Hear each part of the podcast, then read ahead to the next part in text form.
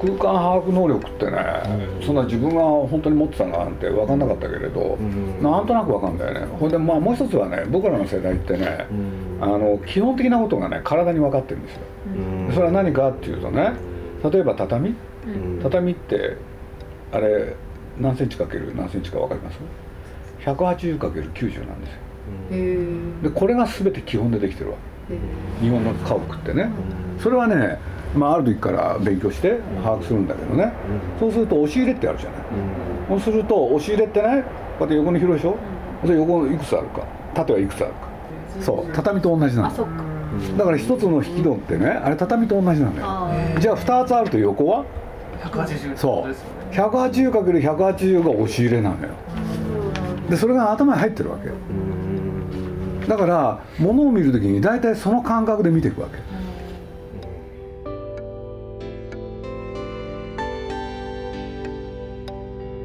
鈴木敏夫のジブリ汗まみれ。今週も先週に引き続きジブリの秘密は4階にあった。進学就職結婚ジブリ創設。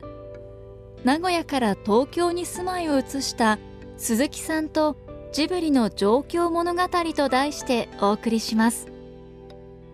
日吉本町中延大崎。東松原渋谷戸越公園青物横丁。そして現在の恵比寿と引っ越しをしてきた鈴木さんの時間と空間をめぐる50年を振り返ります。聞き手は編集者プロデューサーの佐藤城さんです。まずはこんなお話から「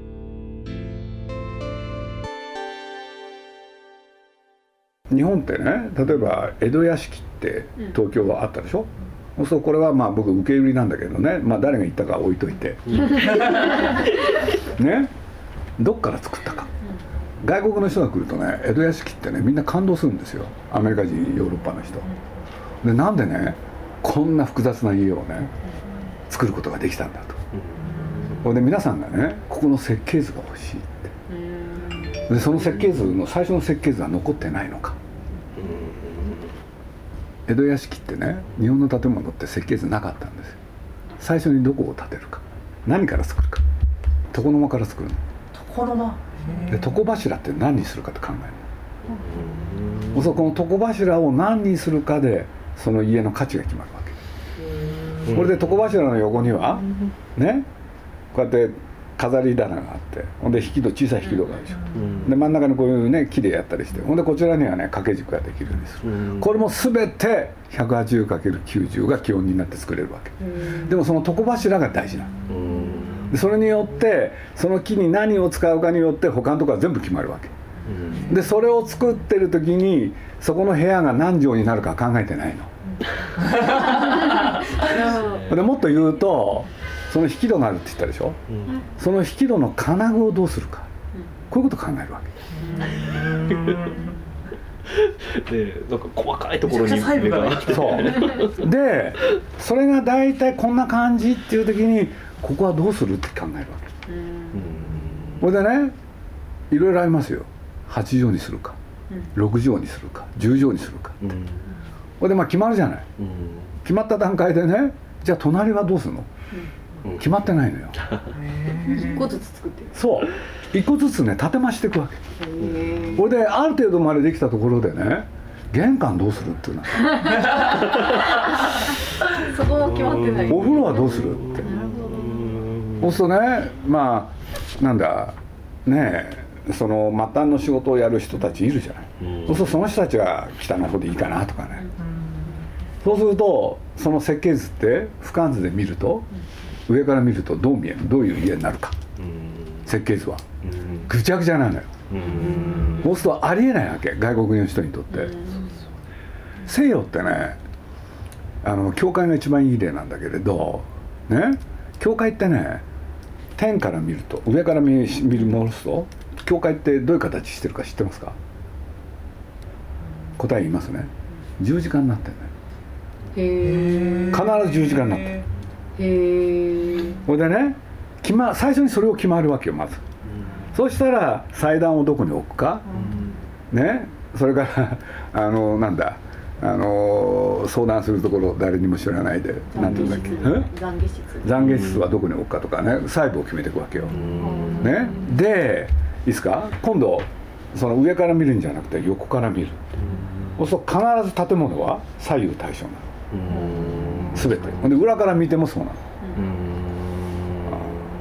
だからね例えばジブリでいやねマーニーっていう映画作った時要するに西洋人が作った家っていうのは出てくるわけよ。そうするとね玄関がねね建物の右の方にあるわけ。そうこれ外人が絶対作らない家なのよ。でも映画の中では外人が作ったって言ってんだよ。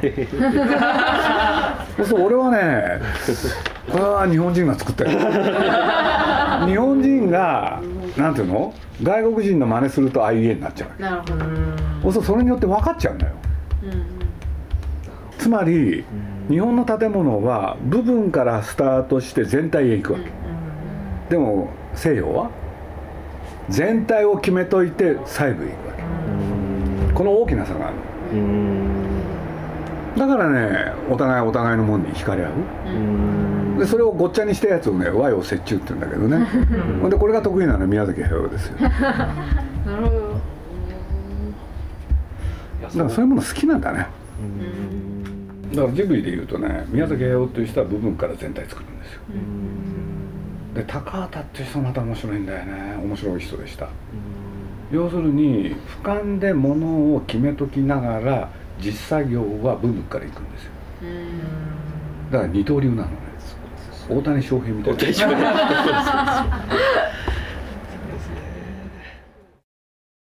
まあ、恵比寿に暮らしながらでレンガ屋もできたでいろんな空間ができた。ただ一方で2013年頃からタイに行かれてるじゃないですか、まあ、それはカンヤトン出会いがあったんですけれどそのこの恵比寿あと東京っていう場所からそのタイのパクトンチャイを求めたのは何でなのかっていうのを最後のテーマとして聞きたいなと。まあねそれはまああの今のジョーの質問はい。に、あの答えるとすると、はい。まあ、東京で関谷だという人に出会ったじゃない、はい。で知れば知るほど興味深い人だったんですよ。うん。でなぜかっていうとね、はい。雑談で喋った内容異様に彼女は記憶力がいい。うん。全部覚えてんだよね。うん。でなんでだろう、うん。それからね付き合っていくとん。分かったこととして、うん。ね、まあ、ある時も彼女がやりたいっていうんでゴルフの練習場。うん。そしたら何にも教えなかったんですけれど、一発目放ったボールは？180ヤード。って俺で目の当たりにしたんですよ。身体能力の高さ、うん。そうするとう、ん。なんでこんな人がうん。世の中にいるの、うん。そうするとねまあこれは抽象的な言い方になっちゃうんだけれど、要するに現代人がね置き去りにしたっていうのか忘れたもの、この人全部持っていそうだ、そうするとね、まあ結局彼女とは1年で彼女をね国へ追い返すっていうのか、日本にいたって大変だから、はい。そういうねまあ人がうん。東京ではやっていけないだろうと、うん。でそんなある日彼女から連絡が来てこっちへ来ないか。でそのこっちってのはパクトンチャイって言うんですけどね、まあ簡単に言うとバンコクから車乗っても6時間かかる。そうするともうカンボジアに近くなるの。そうするとまあ簡単に言うと田舎そそこはどんなところだろう。そうすると彼女の背景？知りたくなったんですよ、そうするとどうするとこういう人が生まれるのかって、そうですよね。確かで、まあ、仲間を募って彼女のところを訪ねた、これで秘密が少しずつ謎が解けてくる、でそれは何かって言ったらですね一つはまあびっくりしたのは彼女の家へ行って実家、そしたらその家は？ねえ。全部自分たちで作った家？すごいですね。要するにプロの手は借りてないんですよ。材料なんかどうしたのかなとかねいろいろあるんだよ、作れるんですね。作っちゃうんだよ。作っちゃえるんですねそれで気になって。というのはまあ彼女のパクトンチャイ村っていうかパクトンチャイって村なんだけれどそこの中入ってく当然舗装もされてねで川があったりするんだけどさ。まあそこで僕らが見たものはねえ幻の日本っていうのか。川では子供たちが賑やかに。そうするとねまあ向こう岸には上級生たちがいて潜ってはね石を拾って手前にいる下級生たちに向かって本気になって投げる。あれぶつかったら大怪我なんだ まあそうですよね。それで子供たちはそれをねちっちゃい子たちはねキャーキャーキャーキャーって言って喜び自分たちも潜っては石をつかむ、ほんで相手に投げるんだけどさ川幅の半分にしか届かないの。そうこれはねいつか見た。ね。え自分たち？ほん。で昔こうだったよな。ってでそれと同時に彼女はさっき言ったようにね記憶力がいい。それから今の運動身体能力の優れてるところがあってこれで次から次へとねパあの対ことによって見つけた彼女の魅力。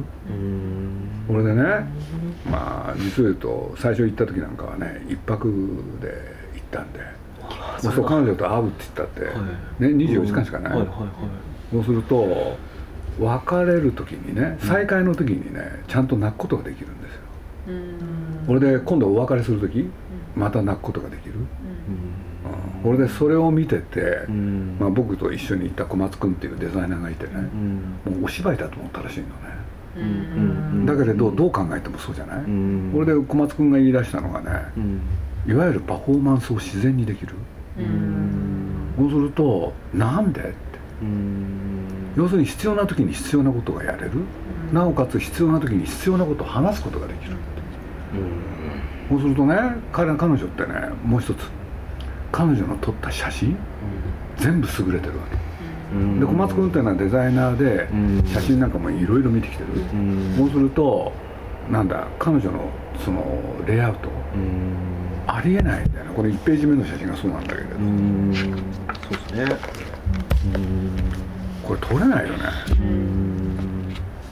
そうするとねやっぱりこれもね身体能力と関係あるんだよね、彼女の身体性と、そうすると今現代人って一番失ってるのは身体性でしょ、でそれを機械に置き換えてその補助を得ようって、でも彼女はそういうものと無縁でしょ、そうしたらねやっぱり惹かれていく、で実を言うと一回行ったね行ってその小松君なんかも例えばその別れの彼女を見てて、ね後で10回して言い出したんですよ、芝居ってこういうとこから始まったんですかねって、必要なことを必要な時にできる、でそれを再現するわけだから、だからといって彼女はわーっとやってるわけじゃない、本当にそう思ったからやってる、で仲間が増えていくわけ、そして彼女のみならず、彼女の背景となるそのパクトンチェイっていう村、で2度3度4度と行くでしょ、もうそう行くとねある日気が付くんですよ、で何かって言ったらねいろんなことが起こるわけ、まあその近くのね、まあリゾートなんて言ってんだけどリゾートなんていう代物じゃなくて ね1泊2500円で朝食付きだからさ、安いな。そうそこへ行くとねみんなね面白い体験するんですよ、うん、そう小学館のね今の清水君なんてね。まず第一にこれ全員に共通してんだけれど、はい、経験したことがない深い眠り、うん、それから朝起きてトイレ行くじゃない。いつもの色と違う。気が付くと白くなってるんですよ。白。透明になってるわけ。これでまあこれはねある時にそういうことを思ったんだけれどみんながそれ言い出したんで時間が止まってますよねなんで？誰も時間のこと気にしてない。でさっきの子供たちがね川で遊んでるのにじゃあ親たちはどうしてるかってそばにいるんだよ。なん誰もそこへなんていうのほったらかし？で怪我したらその時はその時のことだって。どっから思ってんだよねそうすると人間が本来持ってたいろんな能力を要するに彼女のみならず、ん。ここにいる人たちはみんな持ってる。うん。そこなのよ。うん。やっぱ憧れたよね、うん。これであるね5回目かなあれ。まあ僕とその小松君っていうのと清水君、うん。それからイタリア人のコルピさんって、まあ、これも仲間になっちゃって、うん。で行った到着したのがね、ん。夜のね10時ぐらいそしたらなんか賑やかなんだよね近くが、これなんかなと思ったらそこに遊園地ができてたの。移動式遊園地なの。へえこれで3日間だけはい。ね？なんだ観覧車だとかさ、はね？あの自動車のなんとかだとか、は3日間だけやる。いうんこれでそのコルピさんなんてね。うん「えー」って。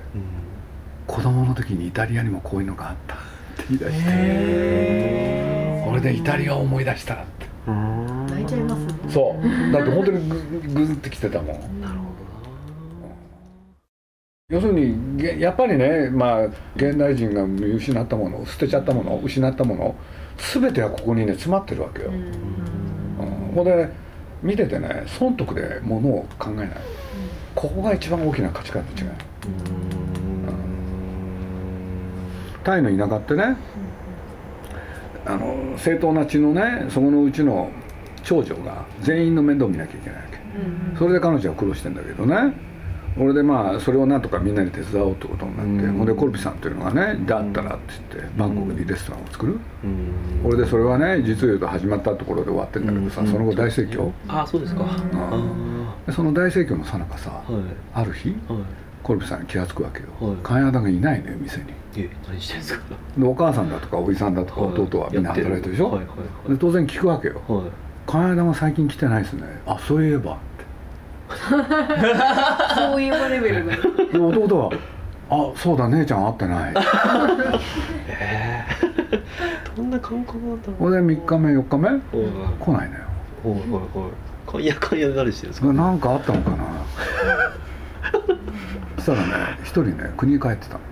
ええ。子供連れて。シングルマザー。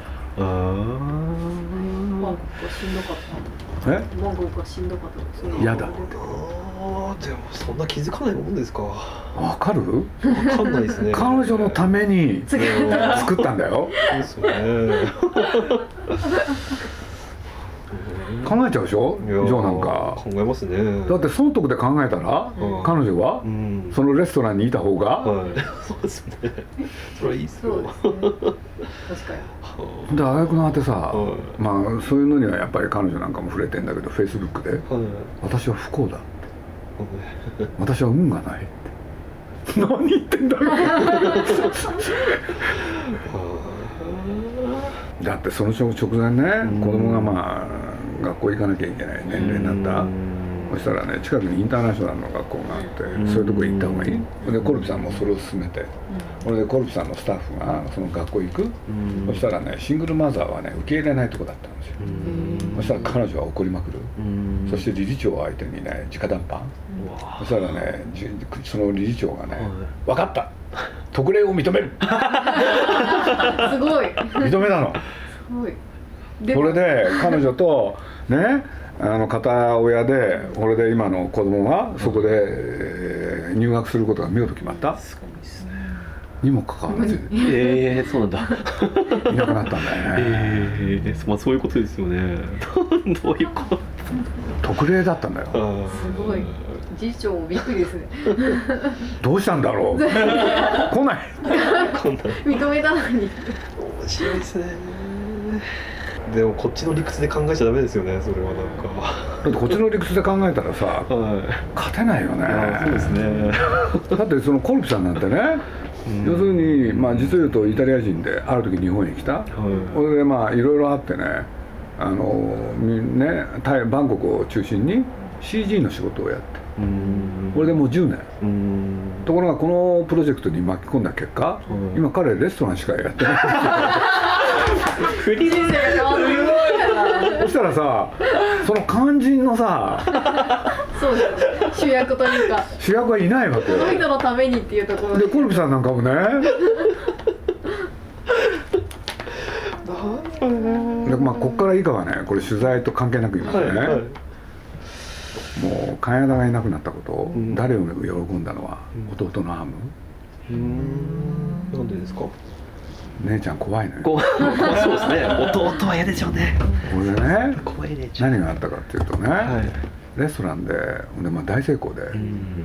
そしてまあ実を言うと拡大もするんだけどさもう。でそれはいいんだけれど、はい。ね当然いろんな、ね、子たちが働きに来るじゃない、はい。その弟はなんとうん。全員に手つけんだよね 来た子は全員。ね手つけた。なるほど。はいはいはい。で、はい。その中で特に？うん。A 子さんと B 子さん、はい。もう強烈に彼を好き？うん。これでコルピさんとしては困った？そうでトラブルの金にしたら。何やってるかわいそうで「こういう場合鈴木さんどうしたらいいんでしょう はい。か?」で俺だってね、い手立てないでしょ、はい。そうですね。姉ちゃん連れてきちゃうかとかね。これで姉ちゃんがいないからね。俺は本当に幸せだとかなんか言ってるわけよ。である日はい。コルピさんから「本当に驚きました」って。はい。LINE が来たの。はい。A 子さんと B 子さんそして彼今3人で寝てます。わ同じベッドで。はあ。そんなことあんのか。でコルピさんの感想。は CG の時はね。スタッフはタイのいずれもいいうちの子だからうん。みんな留学してるわけアメリカその代そうすると近代が通用するわけ。うん。僕は初めてタイを知りました。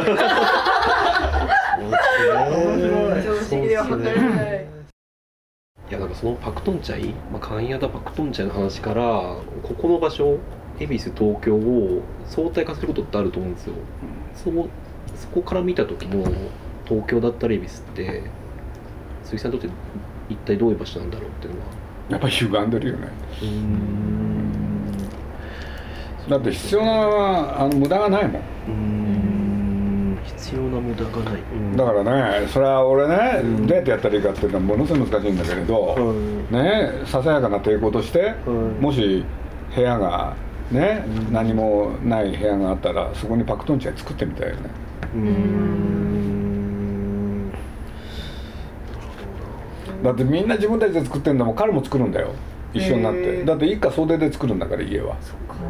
でその金田の家だけじゃないんですよ。誰の家もそうなの。うん。みんな自分たちで作ってるの。そこで僕がふと想像を巡らしたのはね。うん。まあね僕らわかんないけれど今から72年前？日本は？戦争に負けた？うん。それで東京は？焼け野原。うん。でも数ヶ月後にね家が全部建ってんだよね。誰が作ったの？みんなで。そう。すごいですね。全部自分たちで作ったの。うん。だから日本っていうのかね人間っていうのは本来そういう能力をね持ってるうん。でもそういうものをさなんか認めない社会じゃん今。うん。危ないからとか。そう建築基準でいうとねそんな自分たちで作るなんてとんでもない。うん。全部自分たちで作っちゃうんだよ。うんそうさ近代って一体何なのって。うん。そうですねいやなんか鈴木さんのやっぱりこういう恋愛の作り方にしてもやっぱりここは恵比寿の場所をすごく忘れる場所うん。空間だし、まあ、本当に鈴木さんその素朴なものを求め続けてる。で去年は一昨年はここに行き着いてっていうのがあそうなんだなっていうのは。だってもうその小学校の清水君なんて何回も行きたがるんだもん。行こう行こうって。辛いと行きたがるんだよね。辛いと行きたがる。俺向こうへ行くとさみんな幸せな顔になるんだもん、俺で小松君なんてねまあ博報堂に勤めててまあ要するにそれこそ日本を代表するデザイナーの一う人ん。がうん。彼女に勝てないわけよ そう小松君なんか悔しがってるよね。ね写真撮影はそうですよね。そう自分たちがさ手に入れたものは一体何だったのかって。うん。いやそれはね僕はねね出力の問題あるけれどそういう彼女をやっぱりここで残しておきたかった、うん。こういう人がいたって。うん。ジブリの秘密は4階にあった。進学就職結婚ジブリ創設。名古屋から東京に住まいを移した鈴木さんとジブリの状況物語いかがだったでしょうか？この対談は不動産住宅のウェブサイトスーモのスーモタウン状況物語シリーズでご覧になれます。こちらにアクセスしてください。